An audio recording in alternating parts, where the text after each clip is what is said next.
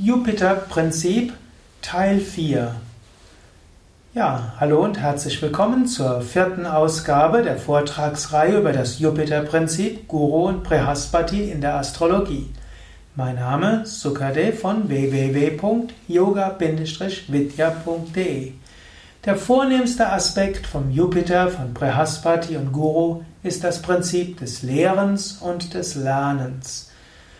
Jupiter heißt das Großartige, Jupiter heißt teilen, Jupiter heißt empfangen. Und am wichtigsten ist das beim Lernen.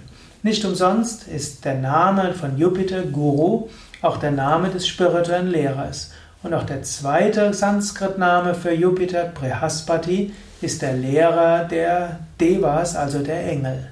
Und so ist Guru, der Jupiter, auch der Lehrer. Und in diesem Sinne gilt es, wenn du einem spirituellen Lehrer begegnest, dann öffne dich. Sei demütig und lasse die, die Kraft des Gurus auf dich wirken.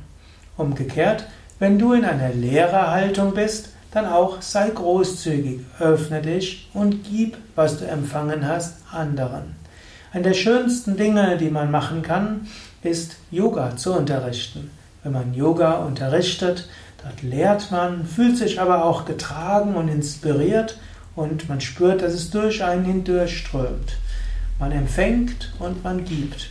Gerade beim Lehren und gerade bei spirituellen Dingen kann man das besonders stark erfahren. Guru-Prinzip heißt natürlich auch, dass du selbst lernen willst und dass du dich auch beschäftigst mit wichtigen Fragen. Mit was ist Spiritualität?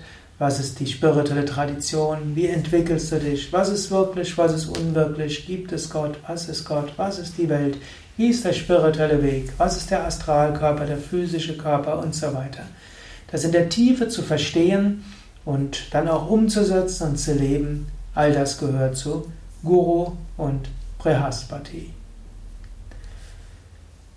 Ja, darüber kannst du noch mal etwas überlegen und nachdenken über diesen Aspekt des Guru-Prinzips stellst du dir tiefere Fragen? Bist du weiterhin am Überlegen, wer bin ich, woher komme ich, wohin gehe ich, was ist Gott, was ist der Sinn des Lebens, was passiert nach dem Tod? Bist du demütig gegenüber spirituellen Lehrern? Bist du selbst bereit, auch mal die spirituelle Lehrerfunktion anzunehmen? Und wie wirkt das alles auf dich? Das sind einige Fragen, die du dir jetzt vielleicht ein paar Sekunden überlegen kannst, während die Kamera wieder den Jupiter ja, anvisiert oder ein paar Momente Stille sind am Ende dieser Hörsendung.